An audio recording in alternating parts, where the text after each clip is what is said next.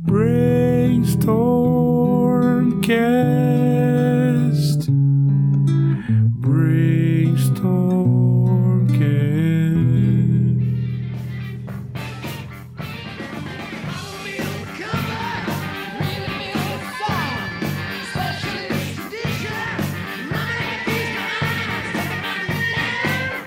Salve, salve, monstrinhos e monstrinhas! Estamos aqui para mais um episódio do Brainstormcast, podcast do Brainstorm RPG. Eu sou Samuca Hernandes e eu tô aqui com o Marcos Mortati do Geração Xerox, essa comunidade maravilhosa, incrível, voltada para o RPG old school, que tem ganhado cada vez mais notoriedade não só com o podcast, como é, também pelas zines produzidas nesse mesmo estilo. E agora outras coisas virão, aventuras e outras coisas mais. E estamos aqui com o Super Marcos. Fala, Marcos, beleza, cara? Aê, cara, tranquilidade, Samuca comigo aqui. Beleza pura. Cara, já faz muito tempo que a gente queria tentar bater esse papo. Os horários são complicados, agenda e tudo, mas a gente conseguiu Uhum. acertar aqui. Eu tô muito contente. E, Marcos, é uma honra ter você aqui batendo esse papo no Brainstormcast. Ah, honra estar com vocês. Eu acompanho muito as séries do, do Arcaia. Perfeito. É, o jeito de vocês jogarem é muito maneiro. E o Tony me passou procuração pra falar do passado dele, RPGístico, e dos produtos dele, né? O Tony tá atolado de trabalho aí, tá um projeto grande.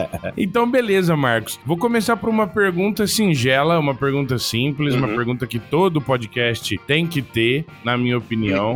na minha opinião, que é o seguinte: que é aqui que a gente vai começar a traçar os primeiros horizontes limites Sim. pra gente poder ir entendendo como tatear esse nosso diálogo aqui, eu e você. Do mesmo modo que um mestre com um foreshadowing é, vai tateando esse diálogo entre mestre e jogador. Então a minha primeira pergunta pra você é óbvia. Ei. Seria o, o similar a perguntar quem é o seu personagem, né? Seria dizer o seguinte, Marcos, como é que você conheceu o RPG? Quais foram os primeiríssimos contatos? Em que ano isso aconteceu, mais ou menos? E depois que você me explicar isso, eu quero saber se você puder, tente fazer uma retrospectiva, assim, afetiva, é, dos sistemas e cenários que mais te marcaram até aqui, né? De lá pra cá. Ih, é- a história é longa, hein? É, eu, eu posso te dar, além do ano, eu posso dar o mês. Eu comecei em dezembro, é, início de dezembro de 89. 1989. O ano que eu nasci, hein? Poxa, é. Eu vim morar numa vizinhança nova. O engraçado é que eu morava numa vizinhança do Rio de Janeiro muito profícua, né? De, muito, de muita gente jogar RPG eu não conhecia. Eu fui pra uma vizinhança nova e eu fui colhido por uma galera que jogava o que a gente chama hoje de Backme, né? Aham. Basic Expert, Companion Master Immortal, né? E no fliperama, um camarada chegou, ah, pô, você aqui joga tal, papo vai, papo vem, você não quer jogar D&D com a gente? Aí, porra, do que se trata? Aí ele foi explicando, explicando, explicando. Cara, eu achei que era um pique-pega com espadas, tá? A princípio, né?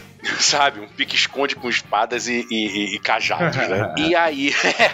aí depois eu pensei que era uma miniatura, uma, uma maquete do tamanho, assim, uma- de cinco meses de ping-pong. A semana toda eu fiquei martelando isso. Aí na outra semana o cara me entregou o Basic em português de Portugal, Opa, coisa boa. sabe? Tô sabendo. coisa boa, material excelente. Ali a minha cabeça, eu falei, eu quero isso pra minha vida, sabe? Eu quero abrir isso aqui, eu quero que se abra um portal e, e porra, ali eu tinha o quê? Acho que 14, 15 anos de idade, né? E aí chegou o grande dia, a gente jogou, é, os dados eram recém-comprados, eles conseguiram os dados, né? Porque até então eram com réplicas de Durepox, era o que eles jogavam, certo? E depois de um ano eu já comecei a mestrar, sabe? É, va- vale lembrar que era uma época de geração Xerox, né? Certo. Nós éramos naquela época a segunda geração de jogadores no Rio de Janeiro. A primeira era quem tinha o papai da Marinha, o papai que trabalhava numa embaixada estrangeira, ou o papai que trabalhava numa multinacional e teve um tempo trabalhando fora. Aham. E esse pessoal trazia, a gente implorava Uhum. e conseguia tirar xerox dos livros. E era uma coisa tão louca que o cara começava uma campanha, olha que louco, Samuca. Eu vou começar uma campanha. Você quer tirar o quê? Ah, eu quero tirar um mago. Ah, eu quero tirar um fighter. Então me dá. Na época era tipo dois mil cruzeiros reais, né? Então me dá aqui dois mil cruzeiros, sei o que, que eu vou comprar as miniaturas de vocês. Então a gente começava comprando as miniaturas Ampes. Oh, que loucura, carinha. Pô, mas aí, entendeu? Só que acabava morrendo o primeiro nível tal, então o cara acabava desembolsando mais. Era assim que nasceram nossas coleções de miniaturas de chumbo, sabe? É, miniatura da, ID, da uma empresa que tinha aqui no Rio de Janeiro, ou se não me engano é paulista, a IDD, miniaturas de chumbo. Tô ligado. Né? Já vi umas miniaturinhas dessa por aí.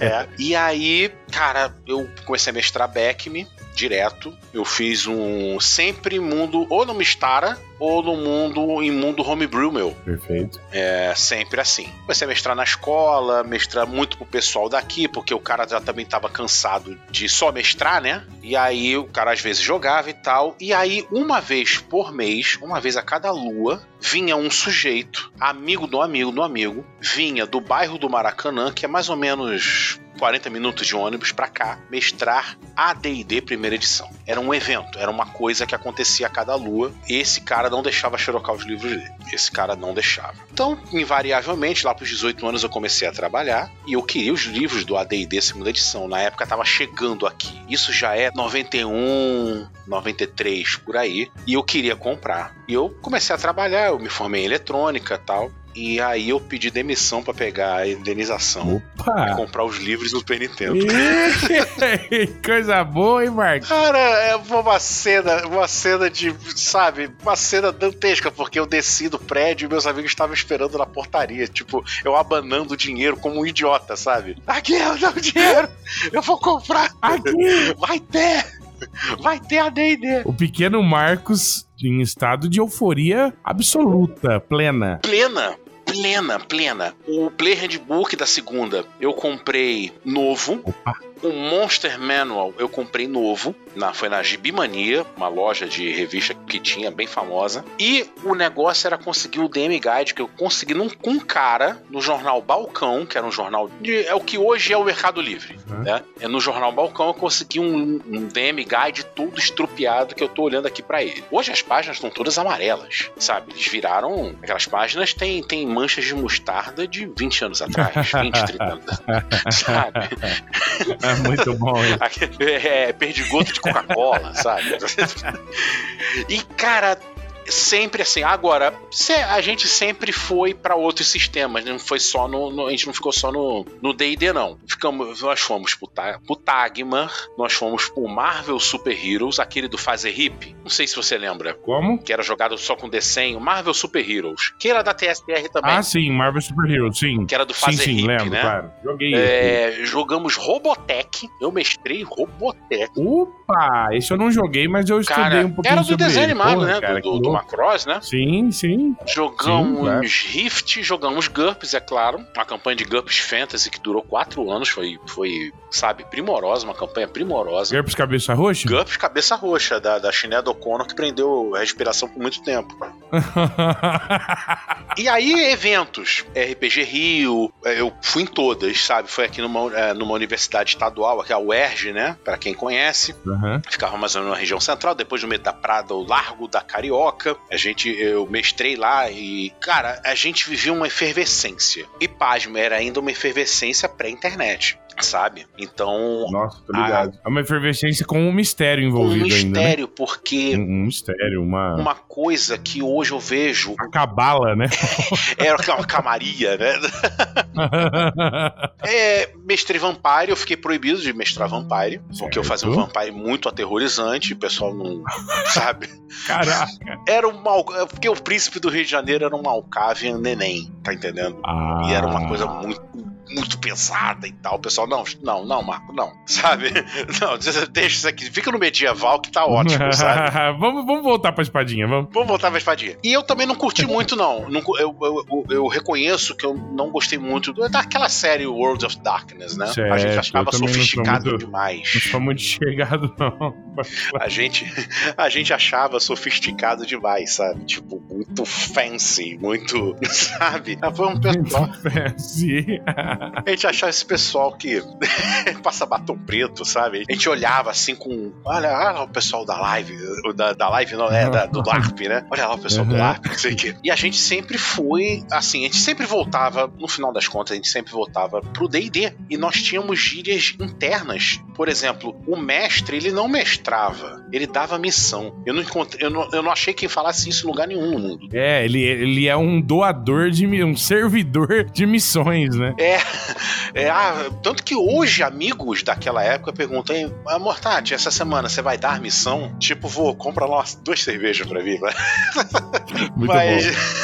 né? E eu tenho amigos de, de hoje no meu grupo, tá? Eu tenho, eu tenho dois amigos daquela data que jogam hoje ainda comigo. Obviamente, acrescentou-se outros amigos que vieram chegando, né? O meu grupo era muito apaixonado, então tinha muitas brigas, muito rachas. Então, do meu grupo, nasceram três grupos. Um deles, um beijo no coração do Eduardo Vieira, que faz parte do Demi Party. Oh, é. coisa boa! É, eu conheci ele, jogava AD&D. Cara, um beijão pro Edu. É, e beijão no coração dele. Pô, adoro esse cara. Cara, e aí vieram os anos 2000, já veio o emprego mais formalizado, tal, né? E aí veio a 3,5, que eu mestrei. Eu posso dizer que eu mestrei todas as edições, tá? Posso dizer. E aí. Tá, coisa boa. É aí louco. veio a 3,5. Aí, é tipo, poxa, tá estranho, mas vamos continuar, né? Vamos lá, tal, não sei o quê. E, cara. Deixa eu fazer uma mini pergunta né, pra você, Marcos. Você falou assim, ah, meio estranho e tal. O que, que, que você achou estranho naquela época? Já naquela época, primeiro visual. É.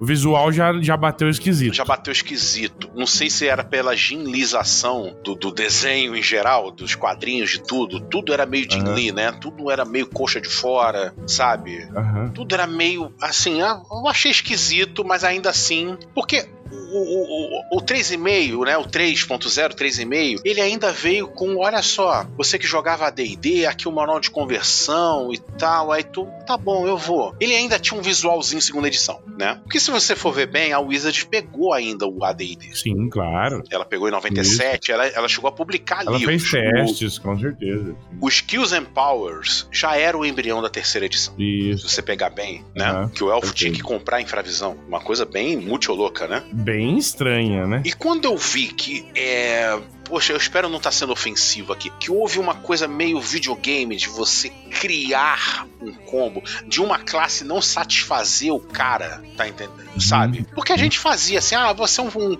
na época a gente chamava de feiticeiro lutador, que era o Fighter Mage, né? Uhum. Eu sou um feiticeiro lutador e tal, era mais por um estilo, certo? Não sei se você lembra, numa das figuras dos livros da segunda edição, tinha um, um, um Fighter Mage com um Gorgon soprando sobre um exército ah, eu quero ser esse cara aqui, o feiticeiro lutador. Uhum. E era mais por um estilo. E eu percebi, aquela foi a fronteira, que o cara queria ser o Fighter Mage por uma questão de poder.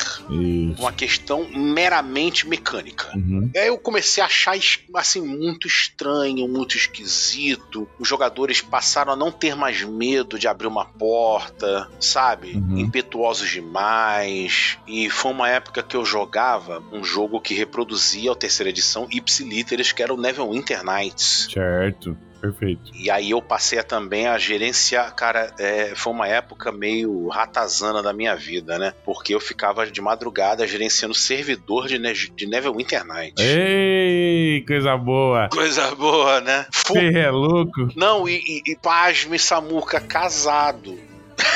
Nossa senhora, meu Deus. Se equilibrando no absurdo. Porra, e assim, é, a história quando deixa de ser paixão, né? Aí começa a ser contada mais rápido. E aí eu fiquei muito decepcionado, mas eu sempre olhava para meus livros. E outra coisa, eu censurava muito. Eu, eu só faltava recortar os livros da terceira edição, tipo, ah, isso aqui eu não quero que tenha, isso aqui eu não quero que tenha. Primeira coisa que eu cortei foi monge, tá? Uhum.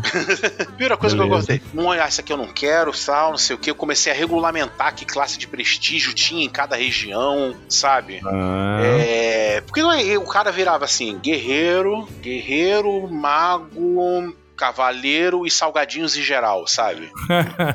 De discípulo do, do, do, saco plástico. Puta, ficava um negócio assim muito cósmico. ficava um negócio muito é, zoado. Eu sou meio vampiro, meio minotauro e Não, vendo pastel na esquina. Ô, Marcos, sabe o que é engraçado disso? É que é uma galhofa ruim, né? Não é uma galhofa gostosa, não é Não um... é, não é exatamente. Não, é, é, uma galhofa chata e que, de certa maneira, foi impedindo a nossa galhofa desistir, né? De estar tá ali Sim. coexistindo naquele espaço, né? Porque eu, eu, o que eu me lembro, hum. assim, muito vagamente, eu comecei no AD&D segunda edição, mas muito depois e tal, é... O que eu me lembro é que tinha uma, uma, uma certa. Um, um, olhar sobre o Advanced Dungeons and Dragons, segunda edição, uhum. como se ele fosse de certa maneira, assim, um, um, sistema que ainda tivesse muito mal elaborado e a gente ainda não tivesse ainda chegado no que a gente queria, que é o quê? Ultra fucking power, man. É. O cara é o clérigo, é o xamã, é o guerreiro, é o mago. Totêmico. E é a, e é a princesa e é o. O dragão Ei, e é tudo. E é o dragão, é tudo junto. Não, calma. O gostoso não é escolher um. O gostoso não é escolher, o gostoso é ser tudo. Sabe? Exato. É. Sim. É, eu acho que foi feito pra uma geração que podia ser o que quisesse. Enfim, é, mas aí eu não quero entrar nesse papo geracional. Aham, uhum, verdade. Certo? E depois eu vou chegar a uma conclusão aqui, tá? Uma conclusão que pode ser polêmica, ou talvez não. Pode ser apenas uma opinião de um velho. Tranquilo. E depois eu cheguei à, à, quarta edição, a famigerada quarta edição, que pasme, eu gostei. Certo. Eu cometi o pecado de gostar da quarta edição, porque ela era, aí eu não vou deixar de compará-la com a quinta, ela era um jogo honesto. Uhum. Ó, é isso aqui, nós fizemos umas mudanças bem radicais. A gente foi lá atrás, pegou o chainmail também, e é esse jogo aqui. E você, e, e, olha, ele tem essa modularidade aqui, você pode mexer, você pode colocar esta classe ou não. Ele sempre, por incrível que pareça, por mais crunch que a quarta edição tenha sido, uhum. ela me trouxe muitos ensinamentos muito bons como por exemplo os que tinham no Dungeon Master Guide 2, que eu recomendo. Eu vou recomendar, olha gente, vou recomendar aqui um livro da quarta edição. Leiam o Dungeon Master Guide 2 da quarta edição. Então ele foi me dando uma, uma consciência gameística uhum que ali, na, ali começou a nascer o mosquinha do game designer me, me, me, me, picou ali. Entendi. Porque ele te dava a oportunidade de não ser apenas o DM, mas de, de hackear o jogo. Eu adorava aquilo. Uhum. E o pessoal foi polêmico, o grupo foi indo pra cá uma parte, uma... e minha biblioteca aumentando, né? Minha biblioteca ficando gigantesca aqui. Tem uma estante enorme de jacarandá aqui, com as coisas aqui, com os livros aqui. E chegou a quinta edição, em que os meus amigos se espalharam pelo Brasil, vamos colocar assim. Por exemplo, eu, eu, moro no Rio de Janeiro, meu outro camarada mora no Rio de Janeiro barra Itaguaí, que é uma cidade na região metropolitana do Rio de Janeiro, de onde vem a água que abastece o Rio de Janeiro, Itaguaí. Meu outro amigo foi morar em Araruama por uma oportunidade de emprego. Um outro amigo morando em São Carlos, no interior de São Paulo. E a uma distância de três anos-luz, um outro amigo que mora em Vargem Grande, que é um bairro no outro extremo da cidade. Foda, né? Porra, não dá mais para juntar essa gente aqui. E eu tive que, é, eu tive que abraçar o VTT, né? O Virtual Tabletop. Uhum, beleza. Que eu, o primeiro Virtual Tabletop que eu peguei foi o Roll20, que eu detestei, assim, porque não me dava uma uma elasticidade, uma maleabilidade do que criar. Eu pulei pro Fantasy Grounds, hoje eu tô no Foundry. E a quinta edição eu mestrei uma campanha, a campanha mais longa de quinta edição que eu mestrei foi uma campanha de três anos homebrew. Pode crer. Homebrew e assim, Claro, passaram em Greyhawk, mas a campanha eu escrevi. E o que eu foi ali que a mosca da OSR me picou, porque depois de três anos eu me senti tão tolhido como DM, como Dungeon Master, uhum. tão tolhido. Eu falei assim, poxa, eu, eu joguei, foi foram três anos muito agradáveis, mas que eu me senti completamente censurado e castrado dentro da quinta edição. Entendi. Eu falei, hum, porque vamos e convenhamos, tá liberada a crítica aqui, a edição sim, gente? por favor. Gente, eles prometeram um tripé que é manco. Aham, uhum, sim. Eles prometeram pra gente combate, combate tem bastante, Legal. certo? Eles prometeram roleplay, roleplay tem bastante, é todo regido por dados, ou seja, é um combate de, de, de, com verbos. Ao invés de você bater com uma espada, você bate com um verbo. Uhum né, numa pessoa. Ah, vou persuadi-la, é, rola aqui, tal. E vamos e vamos e convenhamos a exploração ela é pífia. Sim. Você não tem, você não tem muito como explorar esse recurso de uma maneira é, a dar ao diálogo a consistência, a coerência, a coesão que ele precisa para que o jogador entenda quais são os parâmetros uhum. que ele deve ter para poder medir e atenuar riscos, né? Uhum. Dentro de uma exploração. E aí você também, e ao lado disso, você tem uma lista de equipamentos que é muito interessante, mas que não encontra a necessidade de uso dentro do jogo. É por, por exemplo, por que eu terei tochas comigo, ou lanternas, se, a, se o light do mago é um cantrip? Exato. Ou seja, é, meio que pede, pra que, que eu vou levar é, rações comigo se é garantido que um personagem que tem um background de Outlander vai encontrar comida. Ele abre uma geladeira, ele encontra uma geladeira dentro da floresta, assim, um McDonald's, ele encontra um Burger King uhum. no meio da floresta. É garantido, ele não tem rolamento de dados. É, por que, que eu vou rolar para se perder se o Ranger ele simplesmente não tem chance alguma de cometer um deslize e se perder? Ou seja, eu não tô falando só do X-Crawl, não, eu tô falando do X-Crawl, do Point Crawl, tô falando de Dungeon Crawl, de City Crawl, até do crawl dentro do quarto da, da, da, da estalagem. Uhum. Ele, sabe, é uma coisa que é garantida. E me deu a impressão, eu espero que nenhum streamer fique ofendido, que ele é uma ferramenta perfeita para você contar uma novela, uma narrativa interativa, uma história interativa numa streaming. Tipo. Ele, ele, ele se relaciona muito bem, né? Muito. Ele é muito palatável, é, ele é muito palatável. E eu falei assim, poxa, gente, eu tô cansado. Ah, não, e também porque, de certa maneira, existe esse apelo nas outras mídias, a coisa do,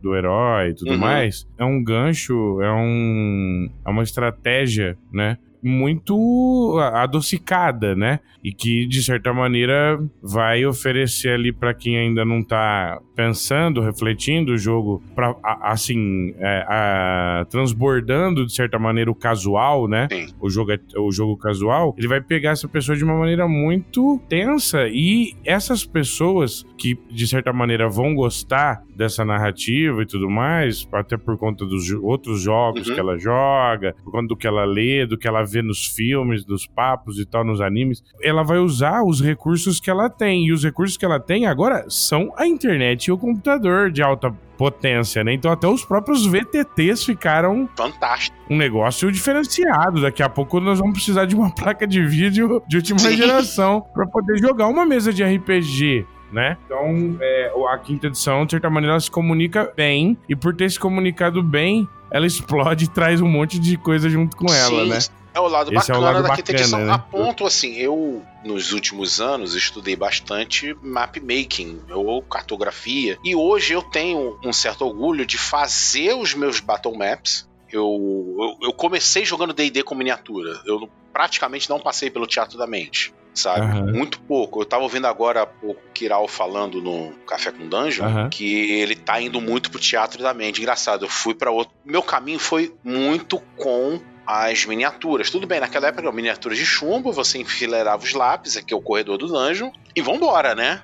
E agora, é, eu comprei Nankin, agora que eu digo há uns anos, né? De uns anos, de uns seis anos pra cá, seis, sete anos pra cá, pô, minha, minha mesa tá abarrotada. Nankin, pena, scanner, passa pra cá, pinta na, na aquarela digital. Eu faço tantos mapas regionais. Foi aí que eu me vi produtor de RPG sabe? Um produtor de conteúdo. E aí eu comecei a fazer. Ah, mas você usa Dungeon Draft. Eu fiz o meu set de tiles Ai, que louco, Dungeon Draft. Pode crer, cara. Putz, e aí é muito gostoso, porque eu voltar. No digital, eu voltei à lá década de 90, em que eu pegava a minha lapiseira de desenho técnico, meu escalímetro, e fazia meu dungeon no papel quadriculado. Sim. Poxa, é, aqui em casa, já separado, afinal, Level Internet contribuiu, né?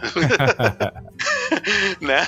É, me vendo aqui, tomando um vinho, chovendo fino, assim, no, duas da manhã, e desenhando o mapa. Falei, porra, é isso, É sabe? gostoso pra caramba, né? Isso aqui é, Nossa, é o meu estado bom. da arte, é. é. muito bom. É Cara, muito... Deixa eu fazer uma pergunta para você.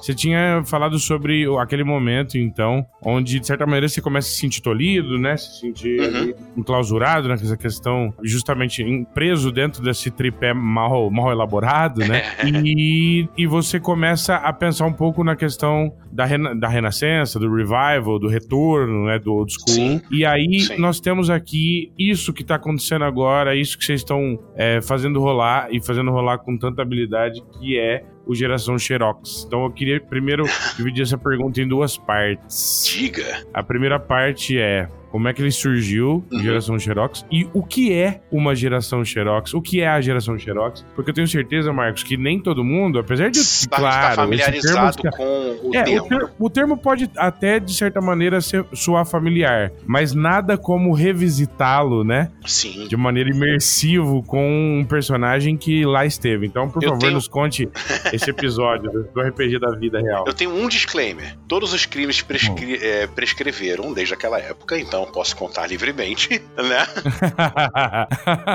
Todas essas infrações de copyright se passaram há mais de 20 anos, né? Isso, isso posto à mesa, né? Muito bom.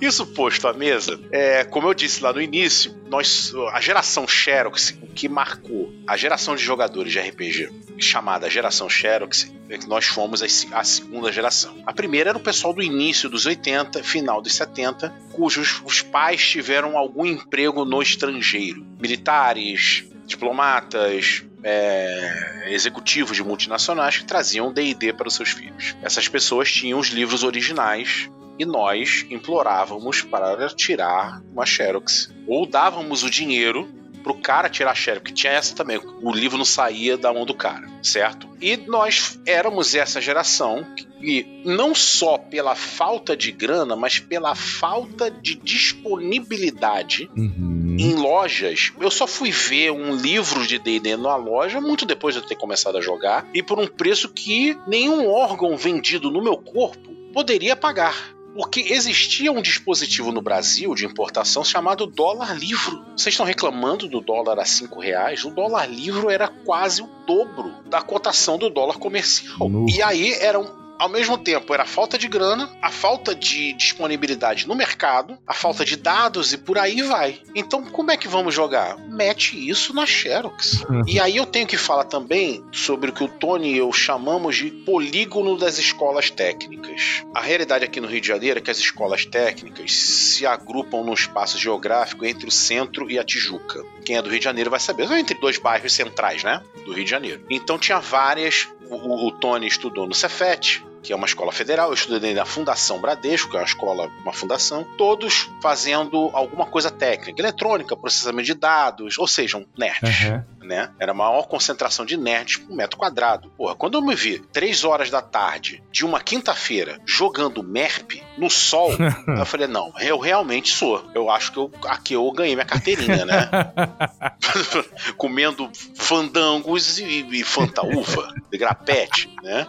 Grana de grapete grapete. Grana de grapete. E aí, cara, é era um pessoal que para conseguir os livros tinha que xerocar. Tinha, não tinha outra, não tinha outra, é, era infringir a lei. E, e, perto dessas escolas técnicas tinham as chamadas casas de xerox, que também tinham as universidades, né? Uhum. Existiam as universidades. Então tinha muita casa de xerox. Era uma concentração muito grande e eles concorriam entre si a ponto de baixar o preço. E nós a gente dava o dinheiro da passagem, o dinheiro da merenda, sabe? Então, putz, era, era passar fome para jogar. Perfeito. Sabe?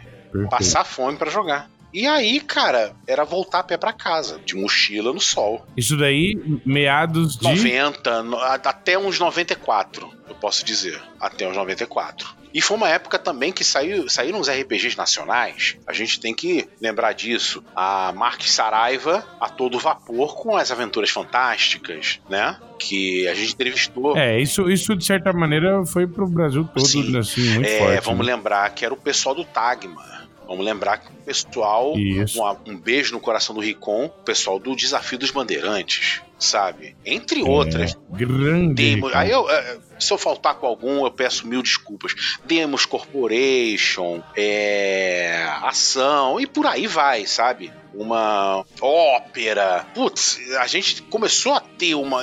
Quem não fez um RPG, o seu próprio sistema? Baseado no do Tagmar. O Tagmar uhum. é um hack da, da, do MERP, né? Ele é uma simplificação muito forte do MERP. Se eu tiver. É uma opinião minha, olhando o Tagmar. E eu fiz a minha própria, meu próprio hack do Tagmar chamado Império da Violência, que era baseado em filme de Burukutu. Opa! a frase desse episódio é O Coisa, oh, coisa Boa. boa é. É, é, cara, porque como não amar, né? E, e, e de certa maneira, é, se você estiver acompanhando o movimento mais indie, assim, de zines uhum. old school, quer dizer, o Zine Quest e tudo mais, você vai ver que os grandes é, game designers, assim, dessa geração estão apontando via zine Sim são uma galera que viveram a geração Xerox, Sim. né?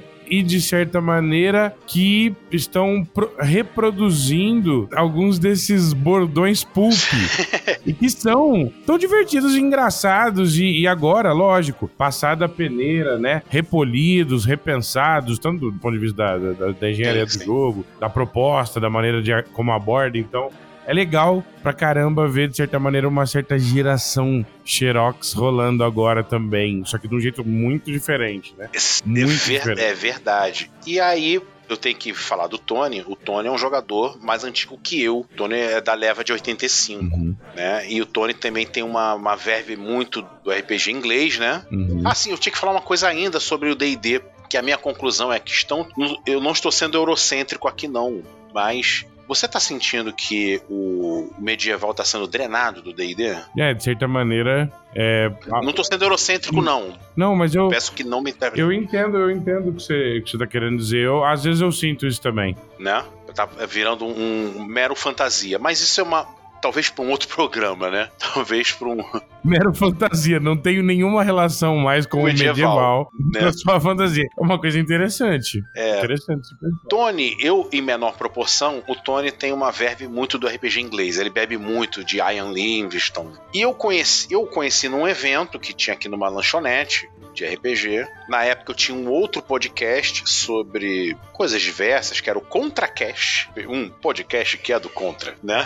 Era o slogan, era o slogan. E aí eu conhecia de mais ou menos a mesma geração, a gente ficou amigo. Eu não sou capaz de dizer a data, mas eu acho que foi em 2013, tá? Eu conheci uhum. o Tony e a gente começou a produzir juntos. Ora, eu mapas, eu fiz audiodrama para uma ficção científica que ele tem sobre sobre steampunk. Eu acho que se perdeu em algum lugar, isso ele deve ter em algum HD dele e tal. É, a gente começou a produzir junto desde essa época sabe? Uhum. É, seja em podcast, seja eu fazendo mapas para algumas produções dele. É, a gente sempre, sempre foi. Eu já trabalhei com ele em produção de jogos digitais, já trabalhei com ele. Então a gente tem um pensamento bem casado no que a gente gosta de jogar, no que a gente gosta de ver. E a gente vive falando sobre os tempos antigos, né? Dois grognards, né? E a gente já vendeu, já vendeu, né, RPGs e tal, games e veio a depois de uma conversa, né, por telefone, eu já meio alto da bebida, ele também pô, a gente podia fazer o podcast, a gente podia fazer um fanzine e tal. Aí eu apresentei para ele a boneca do fanzine, que era o que eu fazia nas minhas anotações de D&D como DM. Eu pegava, sabe aquelas fichas cartonadas uhum. de, com pautas, né? Eu grampeava ali um post-it com um mapinha da, da aventura, batia a máquina e tirava xerox. E eu mostrei para ele um, um, né, um modelo em Photoshop. Olha isso aqui. Ele, porra, vamos fazer, vamos fazer. Nasceu o fanzine do Geração Xerox, que é com KS no final, uhum. porque a gente não quer infringir mais nenhuma copyright, né? Certo. Perfeito. A gente, não, a gente não quer. Aí eu fiz um set de hexágonos. Não sei se alguém conhece aqui o XKit, que é um excelente uhum. programa para fazer mapas de hexágonos para Xcrawl. Uhum. E ele aceita que você faça tiles para ele. Eu fiz uns tilezinhos para ele e tal, não sei o que. Eu sou um discípulo de Jared Blando no mapmaking. Quem, quem olha meus mapas olha ali um, o, que tem uma inspiração forte no Jared Blando. E eu peguei e fiz, ah, vamos fazer um, vamos fazer hexágonos pro cara encaixar no X-Crawl dele. Não vamos dar o X-Crawl todo pronto. Isso, a gente não quer pegar o DM e pegar ele pela mão, olha, aqui a gente vai ensinar para você, sabe? Porque Samuca, o que que acontece? Você não acha que já tem muita gente falando, eu acho que é muito necessário, mas eu acho que já tem bastante gente falando o que é o RPG. Ixi, Né? Como começar a jogar, Meu né? Deus. Como o que você precisa para começar a jogar, né? E pra quem já O começou, que é cadê? necessário. E, pois é, a gente sempre pensou nesse cara. Então a gente deu alguns hexágonos. Olha, se se nesse hexágono aqui tivesse um culto de homens-peixe em, dem- em demanda ao, ao- ao- ao aos senhores do lodo, a gente fazia uma mini historinha que cabia ali e tal, fazia um gerador de dungeon com um D44, com um D88, sabe? E ali o cara fazia uma aventura, tipo, o cara tá esperando a pizza e o, o DM tá suando frio, tipo, pô, não preparei nada, sabe? Aí ele saca uma ficha daquela, tipo, tá ali a salvação dele ali pras próximas quatro horinhas, né? Boa.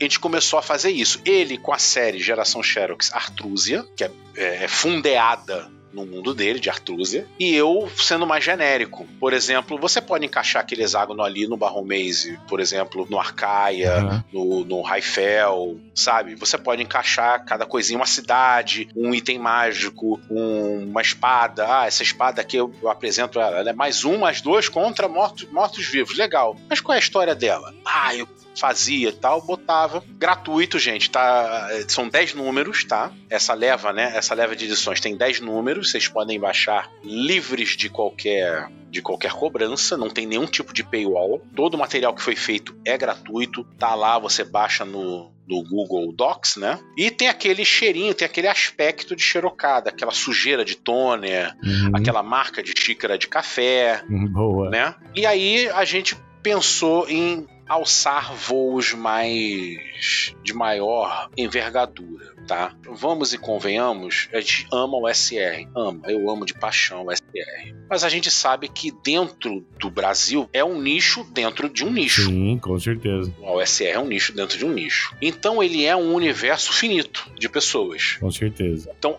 o cara que tá no grupo do Facebook do, do Brainstorm Cash tá lá na geração Xerox também, Aham. entendeu? Então ele é um universo finito. É um, claro, tem pessoas novas, óbvio que tem. Tem uma garotada que tá chegando na USR porque tá vendo pouco desafio nos novos jogos, né? Mas na grande, na, na sua grossa monta, é aquele pessoal mais velho, aquele quarentão, ou aquele trintão, né? Que tá lá. Aham. E, e a gente resolveu, pô, Tony, se a gente conseguisse passar isso aqui, traduzir, conseguir um revisor nativo, um cara que queira colaborar lá na, na gringa e tal. E aí a gente já tá começando a molhar o pé na, em águas internacionais. Oh! Essa é a grande, essa é a grande notícia Maravilha. né? O fanzine do Tony, que é o plebeu, né? Virou The Plebeian e a gente tá colocando vários autores. Eu, Horus, Tony, o garoto do, do jogo de X-Crawl, do Exploration. Já viu um jogo que é, é todo no formato de 16 bits? Não, esse eu não vi ainda. Poxa, veja esse Exploration. Ah, o, o amigo do apenas um taverneiro. Ah, e a tá. gente, poxa, vamos exportar isso, vamos, vamos catapultar isso pra fora a preços módicos, pro gringo ver que tem coisas legais fora da- das suas fronteiras. Aham. E tem dado algum resultado, sabe? Até então, eu ia lá no Drive Thru RPG, botava ali uma, um mapinha, sabe? Mapinha regional, tirava 6 dólares, comprava outro livro tal. Aí gente, Tony, não, vamos fazer isso a sério. Vamos fazer como, como o português a valer, né? Aham. Vamos fazer a valer. E até então, tem dado super legal Oh, que bom, cara. sabe? E a gente tá bastante feliz a ponto de planejarmos, está sendo produzido, está em fase de produção,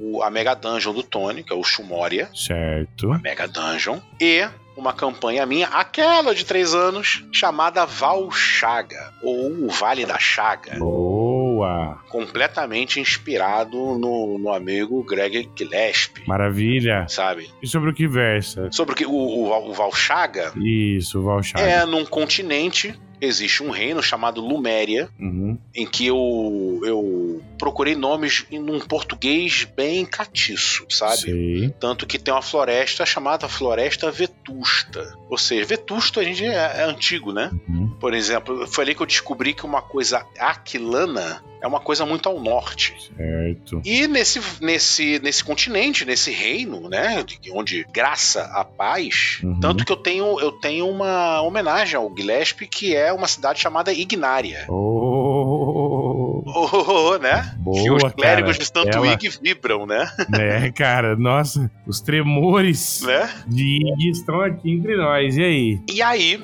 existe um vale, um vale escuro, um vale onde a luz pouco toca, Uhum. parece uma cratera muito profunda, um vale de montanhas, chamado Valchaga. Ali aconteceu uma grande vergonha, uma grande vergonha religiosa em que as autoridades religiosas de Luméria não falam. É um pacto de silêncio. Aconteceu uma coisa chamada Guerra da Vergonha. Aconteceu ali um grande mal que precisou ser contido naquele vale. E onde os jogadores vão achar a Mega Dungeon ali no meio de Valchaga, onde é um, um bioma completamente independente, né? Um, um bioma completamente é, independente do resto do reino, né? E ali eles vão descobrir um, um grande segredo caso alguém sobreviva até chegar ao último ponto da Mega Dungeon. Certo. A partir dali, não se sabe se é uma criatura que existe nesse fundo desse dungeon, se é um grande segredo que vai mudar a religião ali. É interessante, algo legal. muito misterioso. Existem outras dungeons pequenas, muito baseado, Certo. eu, eu admito, muito baseado no Arcaia, né? Que eles, têm- ele tem dungeons auxiliares menores, né? Aham, Em volta, né? Cavernas. E.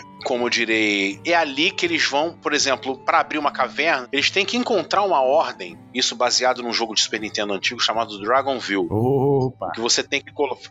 Né? Lembra que você tinha que ter uma ordem de exploração? Uhum. para conseguir os melhores Sim. os melhores scores, né? E isso eu vou basear num cara que tá meio obscuro chamado Cersa Victory, que era um cara que fazia aventuras no top do Tumba dos Horrores para quarta edição. Ele fazia uma coisa que ele chamava de Fourth Core, que era quarta edição hardcore. Ele fazia uma quarta edição extremamente dura, extremamente letal, Uhum. que ele fazia para campeonatos. Então é nesse pé. Ou seja, veja que os jogadores antigos sempre estão tentando adaptar o SR para as edições que estão, né? É, exato. é. Sempre, né? É, é aquela coisa, né? Ah, mas. Putz, será que não dá pra fazer isso aqui soar um pouco menos? Aí, Pronto, começou. Começou, né? Pronto, começou. E Valchaga é acontece, ali é uma chaga no reino, é uma chaga na religião. É algo que está ali, mas não se fala no dia a dia. O camponês que fala em Valchaga, ele dá aquela cuspida, ele passa a mão num objeto de metal para poder espantar o azar. É, os evangelhos, né? Os evangelhos que estão em Ignária, que é uma cidade papal, né? Uma cidade onde um arcebispo ali governa também, co-governa com o rei. É, os evangelhos são proibidos. Você tem que chegar, você tem que chegar além de bispo para poder ter acesso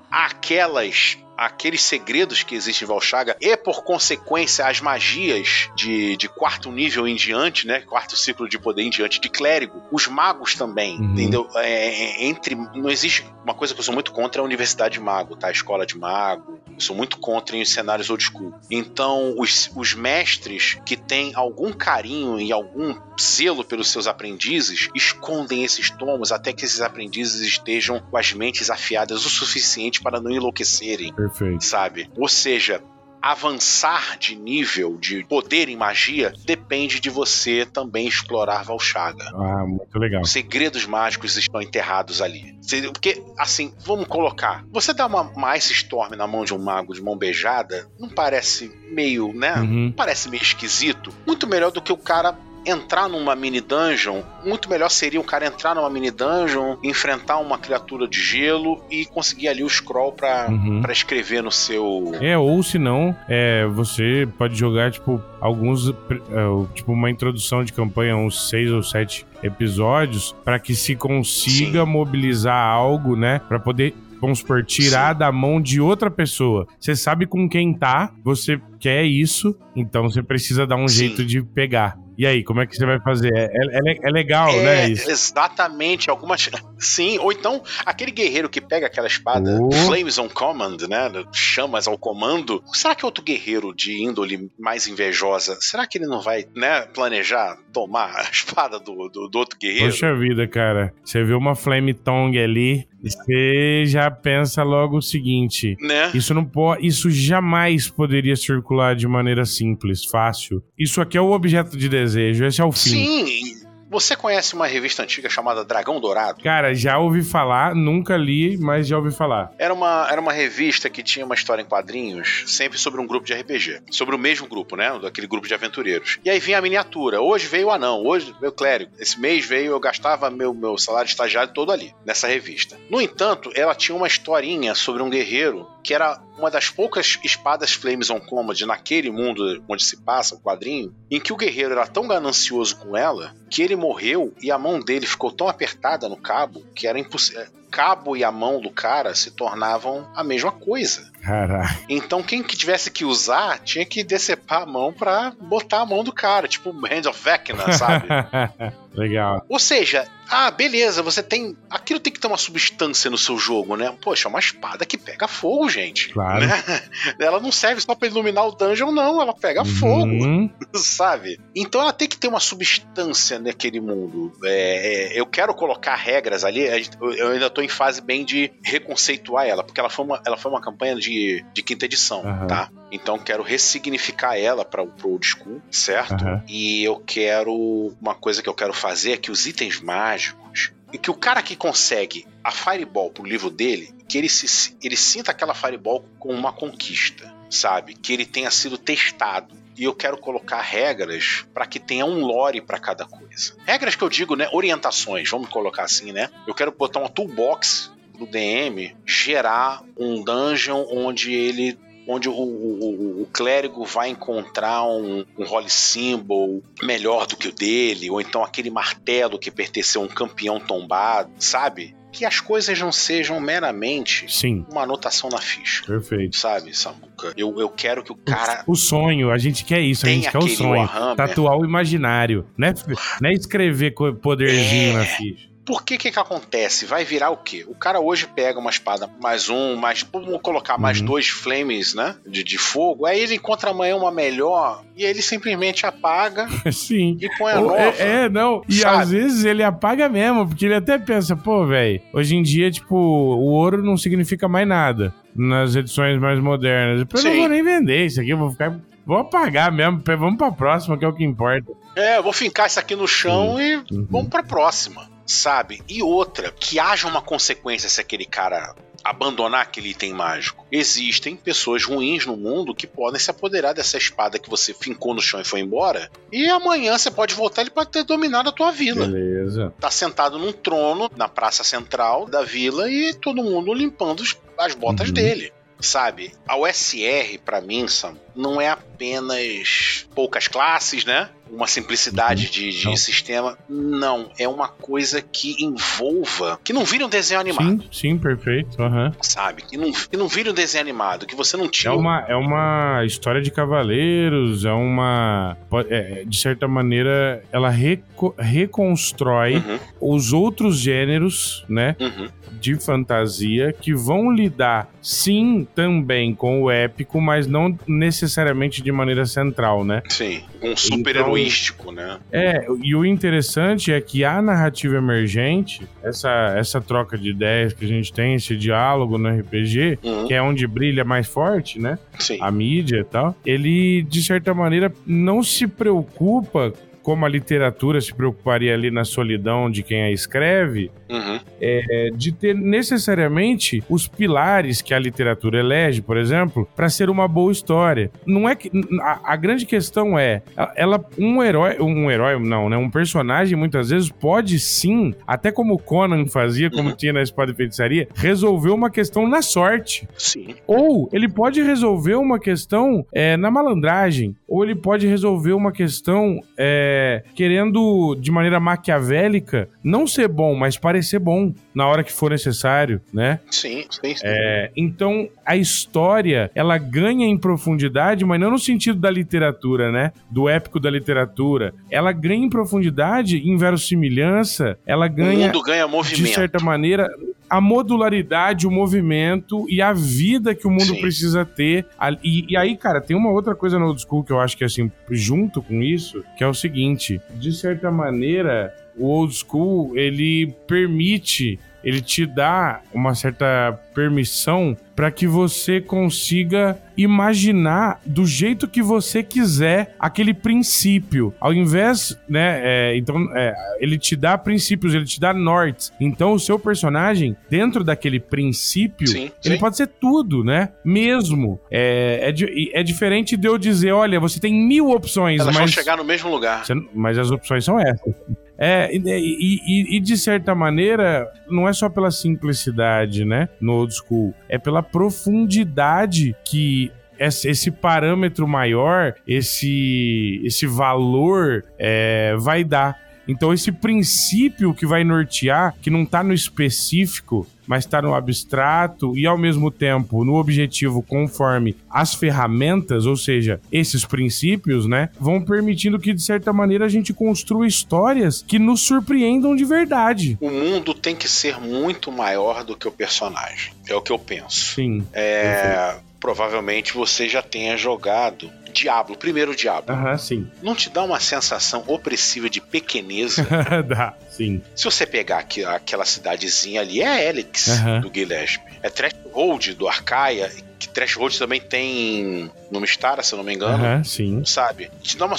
Tipo, eu sou pequeno aqui, mas por um golpe de sorte eu vou matar o mal supremo e cairei vítima dele. Ao mesmo tempo que eu vencer o mal supremo, eu posso cair vítima dele. E isso vai ser enterrado. Essa história vai ser enterrada a 15 níveis debaixo do solo. E no máximo vai ser cantada por um, num canto escuro de uma taverna por um bardo. Sabe? Sem, nem, sem grandes eloquências. E a- além disso, há muito mais a ser explorado. E talvez você ter derrotado aquele grande mal tenha mudado toda a trama daquele reino em que ninguém saiba quem é você. Sim. Sabe? Isso que eu acho fantástico. O seu nome ser cantado sem grandes detalhes, sabe? Você Aham. não moveu uma montanha. Você não moveu uma montanha, você enfiou a daga no demônio. Você pode ter perdido um olho nesse processo. Não, e- e, e assim, ó, de certa maneira também, Marcos, você tem Uhum. essa mudança de paradigma. Então, assim, o XP no old school, ele é por tesouro, né? Sim. Não sim. por matar monstro. Então,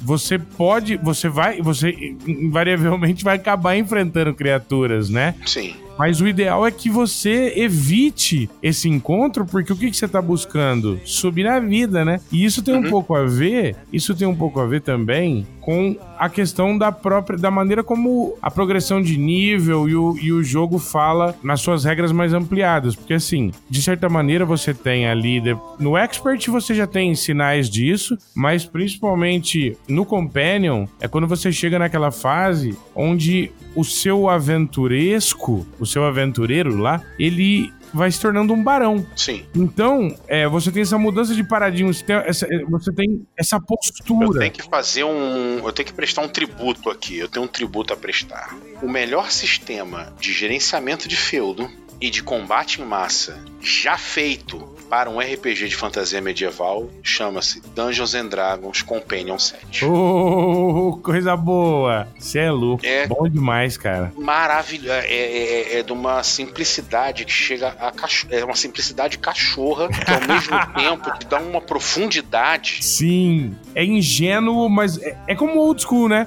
É ingênuo e ao mesmo tempo imenso, né? Nas suas possibilidades, né? Sem dúvida, cara. É... Até hoje eu não vi. Quinta... Reza a lenda que tem na quinta edição uma um combate em massa maluco lá. É, mas Reza a lenda, né? eu, sinceramente, em massa mesmo, eu nunca. É, talvez um fettuccine. Nunca joguei, não. Né?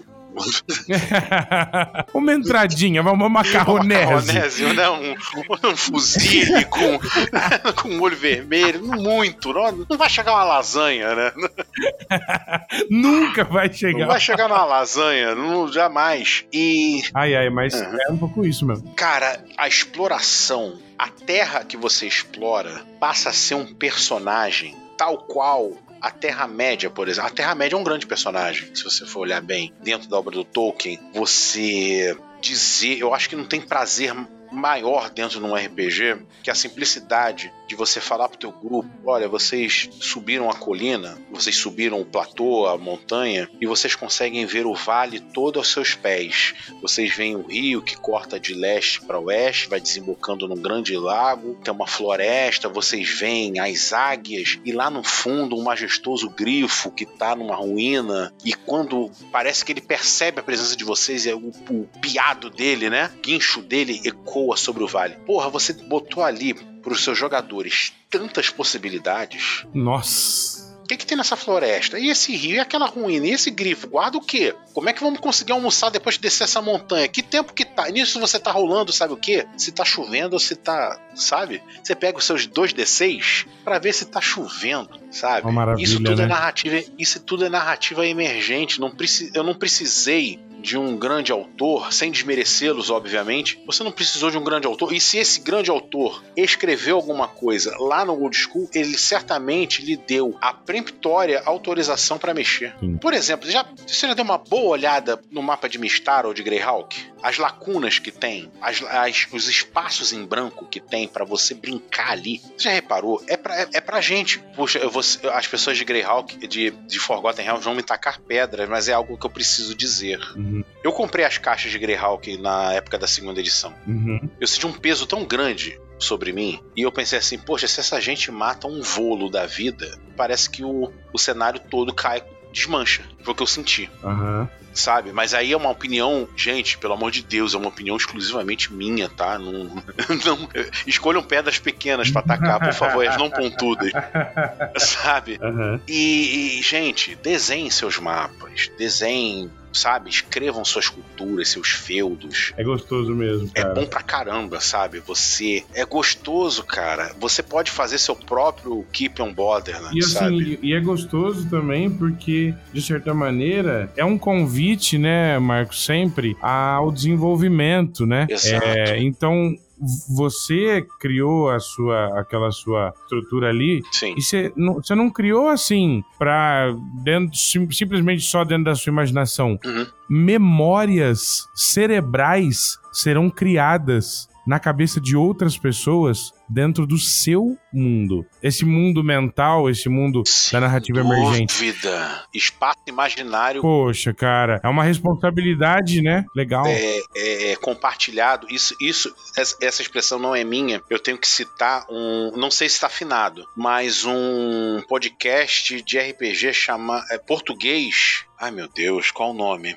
Eu vou lembrar, eu, eu prometo que eu vou lembrar. Beleza. Que o cara fala assim: procura-se jogadores para compartilhar um espaço imaginário, sabe? Para, para coabitar um espaço imaginário é, é, é, compartilhado. Jogador Sonhador, o nome do podcast. Nossa, que legal, bonito isso, hein? Jogador sonhador. Sabe, você tá ali junto com, com a tua galera. Aquele cara que você tá no recreio com ele, jogando dados, você pode estar olhando ali pro teu Aragorn. Pro teu, sabe, pro seu Rei Arthur, pro seu Conan. Aquilo ali pode virar. Pode virar num futuro uma aventura, um modo, um romance. Você escolhe, sabe? E outra, deixe o melhor oráculo de narrativa emergente, pasme, são seus jogadores. Com certeza. Esses com certeza vão te apontar rumos tão diversos possíveis de combinações Uhum. é, quanto a própria vida, né? Quer dizer. É, não existe não existe nenhum limite e esse transbordar é também o desenvolvimento do seu jogo, do, da, da- aquilo que eles criaram lá dentro, o que eles fizeram, como eles mudaram as coisas, isso também impacta, isso impacta o tempo todo esse seu mundo. É um convite a ser impactado, né? É uma estrutura a ser modificada. Poxa, e ai daquele que fala que a OSR não é customizável. Com certeza. Por mais que repetidas que sejam as classes do old school, as raças, os itens, Aham. por mais repetitiva que possa parecer, descer num dungeon, esquivar-se ou matar criaturas, subir com, com um jarro de ouro, pasme, as histórias raramente se repetem. Eu tenho, eu tenho uma, uma história dos meus jogadores. Isso foi na 3,5, hein? Isso foi na 3,5. Eu criei um capataz do vilão, sabe? Tipo um, um guarda-costa do vilão principal, que era um, um, um, guerreiro. Nada mais do que isso. E eu dei um nome pomposo pro cara. Certo. Mark Ivan Huss. Certo. Tipo The Kurgan, uhum. sabe? Mark Ivan Huss. Uhum. E o vilão principal era um outro. Meus jogadores pegaram um ódio tão grande desse guerreiro que eu escuto assim, eu tô pegando, eu tô pegando um pão com mortadela, era um domingo à noite, tô pegando um pão com mortadela, eu ia trabalhar no dia seguinte, e aí eu escuto entre, pô, a gente vai me enfiar a porrada nesse maquívoros. Maquívoro. aí eu, como assim? Aí eu falei, você vai enfiar a porrada em quem? Ah, esse maquívoro, esse guerreiro fodão aí, o cara é de quinto nível. Esse guerreiro fodão aí que não sei o que, eu a peguei discretamente, anotei o que eles falaram e transformei esse no vilão principal. Ah, muito bom. É uma carga de dopamina que o cara recebe, tipo, eu sabia que era isso, sabe? Nossa, eu tô ligado, cara, sim, é muito legal isso. É, cara, o, dá, dá um, um, E esse, esse, essa dopamina não é mais mil XP, não é mais mil GP, não é um martelo das tempestades que você anota na tua ficha, né? Uhum. É não, é o prazer de ter, porra, eu descobri quem é esse desgraçado. Vamos lá pegar ele. Puxa, sabe? E de certa maneira, por outro lado, quando a gente prepara o desafio, o momento da prep, onde você vai, né, pensar o que vai ter nas coisas ali e tudo mais, é, ele passa a ser muito mais divertido, porque mesmo quando você tá preparando, de certa maneira você tá compartilhando as suas ideias Sim. de update do seu cenário com as deixas, ideias e modificações feitas em jogo, né? Então a prep se Sim. torna algo legal de se fazer, ao, ao, invés de ser um peso, um tormento, um negócio ruim tudo mais. Cara, é a parte que eu me divirto, acho que mais, cara. É, é a prep, uhum. sabe? Aqui vai ter. Aqui vai ter um buraco cheio de estacas sabe? Uhum. Com, sei lá, com estrume. Não vou botar veneno, não, vou botar estrume nas estacas. Os caras terem uma infecção, sabe? Quem nunca esfregou as mãos na hora da PrEP? Tipo, é aqui que ele vai cair. Quem nunca? Poxa, sabe? É muito bom, cara. E, e o jogo começa. O que é muito interessante, é, se você pegar um filme complicado, vamos pegar, por exemplo, se bem que saiu já o 2, né? O Lugar Silencioso, né? Ah, sim. O Lugar Silencioso. É, é um filme que não tem uma temática exatamente simples ele não te pega pela mão, né? É um filme que não pega pela uhum. mão. Ah, esse aqui é o um monstro, esse aqui. Então, o, é, você tem um pré-filme, o filme propriamente dito, e o pós-filme. Ou seja, a obra vive muito mais do que aquelas duas horinhas que você passa em frente à tela. Sim, perfeitamente. O mesmo vale para uma, uma partida de RPG. Ela começa muito antes. Você na sua hora de almoço, na sua mesa de trabalho, no seu emprego, você desenhar um croquis de um dungeon e posicionar as armadilhas e os tesouros, ela começa na hora que você está botando fandangos e a Coca-Cola na mesa, uhum. e ela vai muito além de colocar os dados e os livros debaixo do braço e ir para casa. Ela vai muito além, ela pode uma partida de RPG ela pode reverberar por anos. Na verdade, se você for parar para pensar, por isso que eu falei aquela hora de que você tem que ter consciência ao criar um cenário uhum. que você vai habitar o cérebro, a memória cerebral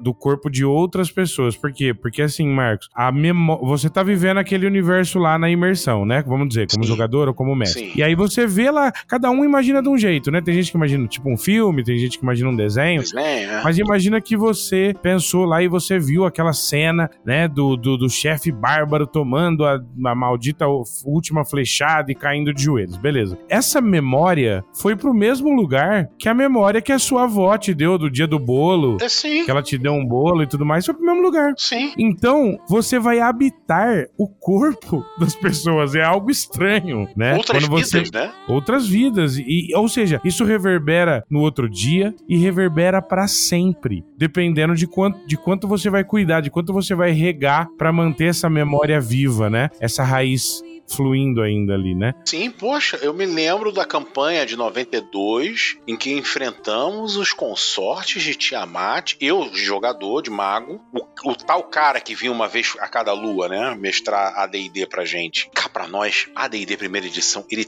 tem um mistério inerente a ele que é tão charmoso. O AD&D primeira edição? Primeira edição, ele tem um ar de obscuridade, de loja sim, de Atari. Sim, sim, perfeitamente. Sabe? Não, o AD&D primeira edição, ele tem um negócio bonito mesmo, diferente. É, é um espaço de aprendizado diferenciado ali, é um outro não parece que você tá jogando a meia luz, um negócio meio, meio proibido, meio. É muito legal, velho. Você tá naquele. Quando você é menor de idade, não sei se você pegou isso, mas os fliperamas um, na década de 80 só podiam maiores de idade. Uhum. Então não parece que você tá escondido entre aquelas máquinas de River Raid é. e asteroides uhum. e, e, aquele cheiro de cigarro dos adultos, Sim, sabe? Perfeito. É, é, é uma coisa, é uma, o AD&D tem, o AD&D primeira edição, ele tem, talvez pelo Satanic Panic, né, do, do, do inerente da época, né, Sim. ou pela diagramação pavorosa pros dias de hoje, né, é, é uma coisa assim, parece que você tá entrando em outro lugar. Você abre um livro de AD&D, primeira edição, parece que você tá entrando em outro lugar. Parece que você tá entrando numa loja de, de uma Radio Shack, sabe? Na fotomania.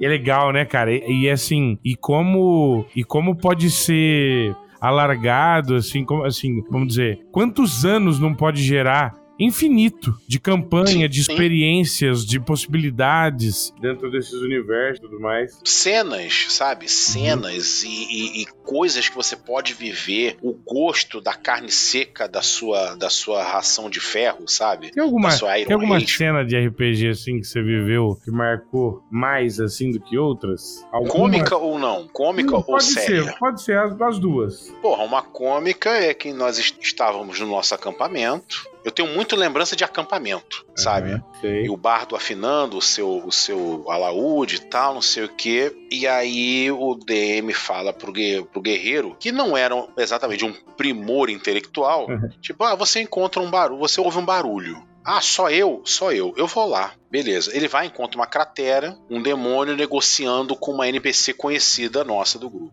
E o demônio perguntando: Então, mulher, a mulher ajoelhada diante do demônio, todo aquele ritual, né? Então, mulher, já aprontaste o serviço? Aí a mulher, não, eu já apontei, o serviço já está contento, não sei o quê. E o guerreiro pergunta lá de cima da, da cratera: que serviço? e aí a iniciativa foi rolada, né? a iniciativa, né? Ei, que serviço? Acabou, Acabou. Bora. Vamos lá. E Porra, pau, tomamos né? um Nossa. pau É, com certeza. Pô, o, o, clérigo fez o World of Recall, o negócio que transporta ele direto pra igreja dele. Não, eu não tenho nada a ver com isso. Se virem. e outra que, assim, uma séria foi um, um, combate com um. Foi com um Beholder? É, foi com um Beholder, em que nós estávamos nas salas dos pilares, porque esse DM ele foi até justo. Ele colocou uma, um Beholder para combater a gente numa sala com pilares, sabe? Ou seja, para dar um fiapo de esperança a nós, né? Certo. Uhum.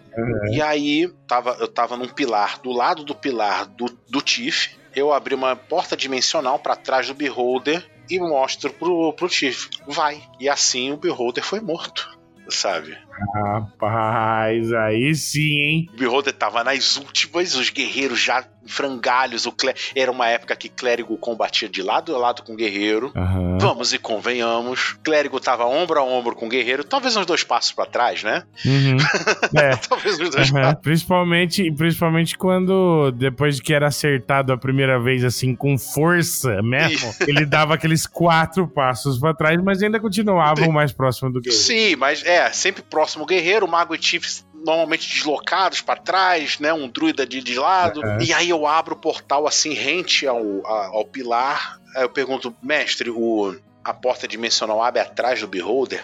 Abre. Aí, tipo, só mostra assim, vai. Ele corre, o Beholder erra um olho nele, o, o acho que era o olho de sono sabe? Não foi de sono, de uhum. não, foi de paralisia. Ele erra, ele entra no portal, eu imagino um portal roxo, inclusive. Os pilares meio azulados, de mármore meio azulado, passa para uhum. trás e dá um rasgo com a adaga dele. Que era, se eu não me engano, era uma arma inteligente. Não, ah, agora posso estar, estar errado, que só espada pode ser. E ele abre um rasgo, era uma adaga poderosa, né? Uhum. E ele abre um rasgo atrás do Beholder, rola aí e tal. E era uma época de multiplicador no backstab, né? Uhum. E aí ele dá um dano assim obsceno no Beholder. O Beholder, ele, ele, e aí, deu no olho, deu não sei o que? Não, dei no corpo. Ele vai cair. E aí ele caiu. Aí não me pergunte se o DM matou o personagem, tirou o hit point, não me pergunte o que, que o DM fez, mas a sensação de heróico, de sacrifício, sabe? Era, foi imensa. Uhum. E eu tenho isso até hoje. Tipo, eu tô arrepiado aqui, sabe? Nossa, legal, Contando cara. Isso, Pô, sabe? eu acho que é com essa cena, Marquitos, que nós vamos encerrando. Ih, rapaz, este, um tempo. pão. Esse maravilhoso podcast, não, esse especial Geração Xerox que maravilha poder bater esse papo com você, meu irmão. Muito legal. Ô, Samuca, eu estou honrado de estar no Brainstorm Cast. É aquele podcast que começa com um acorde de violão maravilhoso, com a sua voz mafiosa. Olha, é, cara, é foi um prazer muito grande. Deu pra gente experimentar juntos aqui um pouco desse sonho que a gente quer tanto acreditar, né, Marcos? Eu acho que em uhum. tempos onde Sim. o sonho foi sequestrado, né? Devolver o sonho é importante, né? E, e acho que essa geração é, verdade. fez das tripas coração mesmo, né? Uma geração que se sujou de toner. Com certeza, para conseguir levar adiante essa brincadeira. Sim, sim. Então, cara, é assim, eu acho que esse papo ficou bem bem bacana, deu para todo mundo visualizar um pouco dessa energia que esse empreendimento de vocês, o Geração Xerox, tem e, e que tem mesmo. Poxa, obrigado. Que é tão forte. Obrigado. Eu sou fã, eu, sou, eu ouço todos os podcasts, tô por dentro de tudo ali, ouvindo, curtindo com vocês. Bom, eu queria agradecer mais uma vez a tua presença e dizer o seguinte, cara. Por favor, faça o seu jaba-jaba. Meu jaba-jaba. Vocês podem encontrar no Facebook uh, o grupo Geração Xerox. A gente põe todas as coisas que fazemos lá, sabe? A gente sempre tá com a mão na massa fazendo alguma coisa, certo? Vocês podem encontrar coisas de graça. Eu tô para que eu Tony e eu estamos encalacrados no trabalho e uma coisa que me paralisa um pouco é o calor do, do inferno carioca. Mas eu vou fazer o almanacão do Geração Xerox, tá? Eu, isso é uma promessa que eu vou cumprir. Vou juntar os 10 números para depois ir pro 11 primeiro, tá, gente? Uhum. É, vocês podem encontrar gratuito gratuitamente no. É só bater lá, geração Xerox. Entra no grupo, pede para entrar. Eu vou dar. Eu vou ser que nem o barqueiro do Rio Estígio. Eu vou lá, aprovo, passo você pra outra margem. a gente tá no Drive-Thru RPG com o selo do Tony, que se não me engano é Voxel, Voxel House, tá? A gente vai passar o link aqui pro Samuca. É, lá vocês podem encontrar coisas tanto em português, mas agora a gente está fixando muito no inglês tá? E, gente, se vocês jogavam lá, dá uma olhadinha. A gente faz com muito carinho para vocês. A pre sempre preços bem módicos, as coisas que são cobradas. Acho que não, cara pode pegar o que quiser, modificar da forma que você achar melhor. A gente sempre tá falando lá, sempre tá um papo agradável, sabe? É meio que eu entendo que todos os espaços a gente pode falar sobre as nossas desgraças que estão acontecendo em nosso país. Eu entendo perfeitamente. Mas ali é um espaço que a gente pode dar uma, uma relaxada, sabe? Uhum. Tipo, colocar esse alforge de caçador, como diria o Zé Ramalho, né? Perfeito. Pendurar o alforge um pouquinho e beber um pouco da água do seu cantil, sabe? Né, ao redor da uhum. fogueira com seus amigos. A gente deixa um pouquinho de lado essas mazelas reais para ir um pouco pro imaginário.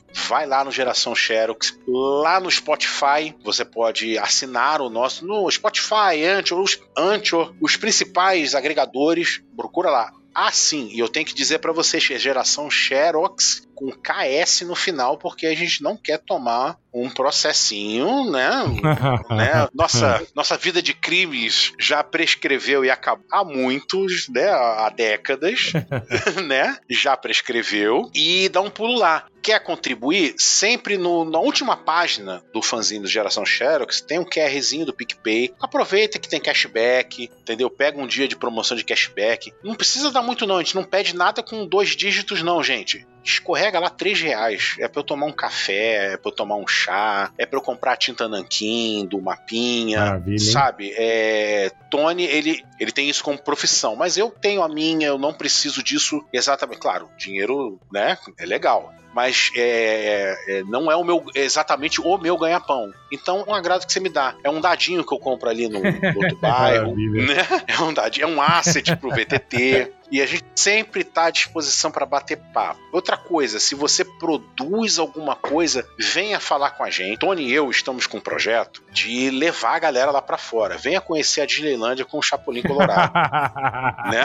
Bom demais. Tipo, você tem alguma coisa legal para mostrar? Você tem um inglês assim bacaninha ou não tem? Tá entendendo? Passa a tua ideia pra gente em português, que a gente dá um jeitinho, sabe? Lá a gente tem um, um inglês, gente finíssima chamado Simon, que ele vai dar uma olhadinha no seu inglês, vai dar uma consertada. E é um inglês que, por incrível que pareça, não é impertigado, é um inglês gente boa pra caramba, chegadíssimo numa cerveja. Maravilha. Sabe? É, o cara, gente finíssima. Já tá aprendendo português, inclusive. O Simon, segundo o que eu ouço, vem aprendendo. Então, se você tem alguma coisa, algum joguinho, se você tem uma aventura, vem falar com a gente. De repente a gente aproveita, bota na, na plebe, né, ou no plebeian. E isso serve também, pessoal do Brainstorm. Tem uma ideia? Manda pra gente. Samuca, qualquer coisa, a gente, a gente quer levar o pessoal brasileiro para ser conhecido lá fora. Legal. Sabe? A gente é, vê finlandês fazendo, a gente vê americano fazendo, inglês fazendo. O brasileiro também pode fazer. E faz bem, Sim. tá? O brasileiro faz old school e faz old school bem, porque nós passamos por uma época de vacas magras e a necessidade é a mãe da invenção, sabe? Perfeito. Então, vem, vem bater um papo com a gente, sabe? Chama ali no, no reservado, ou então vem perguntar, deixa um recado que a gente tá querendo ler. A gente levou o. Sabe o apenas um taverneiro? Sei, sei, sei sim. Uhum. Foi, pro, foi lá pra fora. A gente, ou foi ou vai. Eu não sei a que ponto tá. Se tá nas máquinas ou se, ou se já foi lá pra fora. Já foi coisa, já foi coisa minha, já foi a vila de Alford. Então, vem falar com a gente. A gente pode conversar e a gente sempre vai chegar num ponto bacana. E é isso. Mais uma vez, Samuca, é uma honra estar aqui, porque eu sei que eu estou entre os. Eu tô nos ombros dos titãs. Imagina, muito pelo contrário. Estamos aqui nessa mesa de bar de lata. De lata, é. Safada, aquela, aquela. Como que é que você falou que eu achei muito engraçado? Aquele rasteiro safado, cachorro. É, é, é, é, felicidade cachorra. Felicidade cachorra.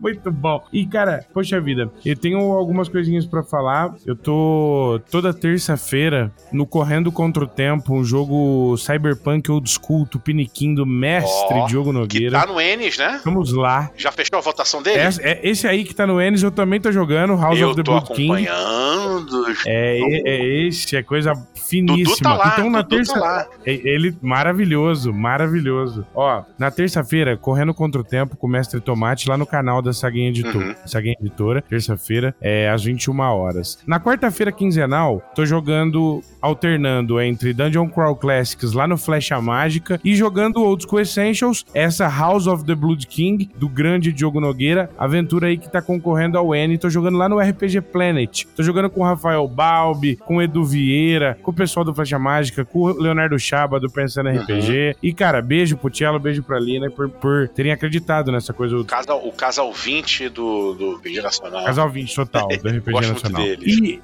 eu também, putz, eu sou profundo admirador ali do trabalho deles desde o comecinho. Sim. E fora isso também, na quinta-feira quinzenal, eu tô com um em- que é um cenário que a gente construiu em parceria, Uhum. né? Eu, o arquiteto Leonardo Moreira, fez toda a parte de concepção estética, concepção de design, das dungeons, inclusive, as plantas baixas das dungeons, né? E também com o auxílio do Kiral, alquimista, do Miguel Rodrigues, que lança aquela zine Morte Lenta, uma zine muito interessante, que tem uma discussão política muito maneira. Você pode deixar lá no Dungeonist. E o Miguel Rodrigues também ajudou. Fora, claro, os meus, meus dois grandes amigos, Antônio Vieira, né, o autor de Never Nights, e também o meu amigo Elvis Noise, cara, que é um revisor do- de material de RPG hoje na cena brasileira. Poucos têm aquele olho de águia.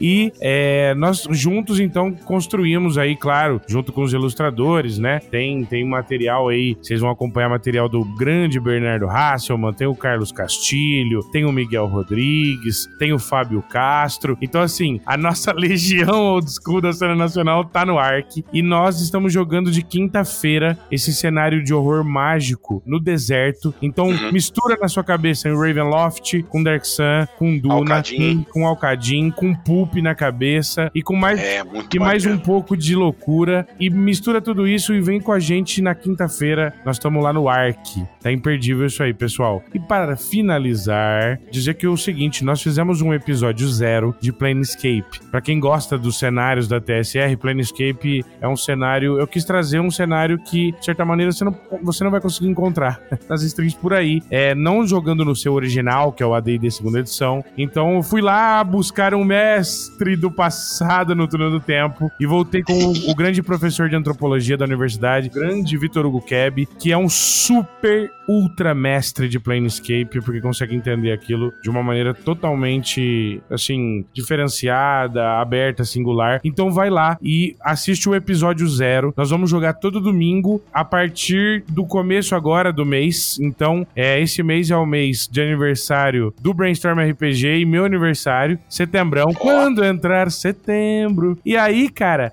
o que vai acontecer é o seguinte: vocês vão poder acompanhar todo domingo Planescape. Beleza. A primeira parte, a parte audiovisual do meu jabá acabou, mas eu ainda tenho que falar do meu podcast. Então, se você tá ouvindo esse podcast maravilhoso que eu gravei aqui com o Marcos Mortati, do Geração Xerox, você tem que ouvir os outros episódios. Você vai lá e vai procurar pelo episódio do Ed Greenwood, do Greg Gillespie, do Rafael Balbi, do Diogo Nogueira, do Jorge Valpassos. Você tem, claro, Maine Ursic, você tem Bárbara Deister, você tem a Ju da Torre do Dragão. Você tem a Ana Cristina Rodrigues, que é a, a tradutora do Espadas e Feitiçaria do Fritz Leiber, que vai sair agora em financiamento coletivo da, da Saguinha Editora. Então, não perde a oportunidade, depois de acabar esse episódio maravilhoso aqui com o Marquitos, não perde a oportunidade de chegar lá e conferir aqueles outros episódios. Não deixe eles abandonados. Vamos cuidar de todos. Só tem Titã de 25 digitais. é, o negócio é brabo. E o que nos espera, é pessoal? Eu acho que todo mundo já tá sabendo dessa tendência, de certa maneira. É, eu fui atrás, eu fui pros ermos, entrei em catacumbas e dungeons para poder descolar pra gente algumas entrevistas internacionais de peso. Tudo isso para fazer mostrar ao mundo o Brasil no mapa. Né? É a gente produzindo o melhor jogo do ano, talvez House of the Blood King, né? Melhor aventura do ano, a melhor cartografia. É o Caves and Hexes do, dos grandes é, Rafael Balbi e o pessoal todo, Malvadeza do Regra da Casa Café com Dungeon, concorrendo ao melhor jogo de fãs ali, né? No Ennis também. Então, assim, não seja tolo, não seja louco e pare para ouvir os episódios de Old School de toda essa comunidade, do Geração Xerox, do Regra da Casa, do Brainstorm RPG, do Horoscope, do Kiral, pessoal, da Guilda do Ney, do Rizoma do Cezinha. Tem muita coisa bacana. Tenho, eu tenho falando de RPG do Álvaro Botelho. É uma centelha de possibilidades para que você não se desgarre. A gente quer que todo mundo fique junto, que a gente jogue de tudo, do, do brasileiro, do internacional, e misture essa onda toda. Vamos misturar LSD com panceta na churrasqueira e vamos começar nessa loucura. É isso aí, Marquitos. obrigado, cara. Valeu. Valeu, cara. Mais uma vez, obrigado. Um grande abraço. Até a próxima.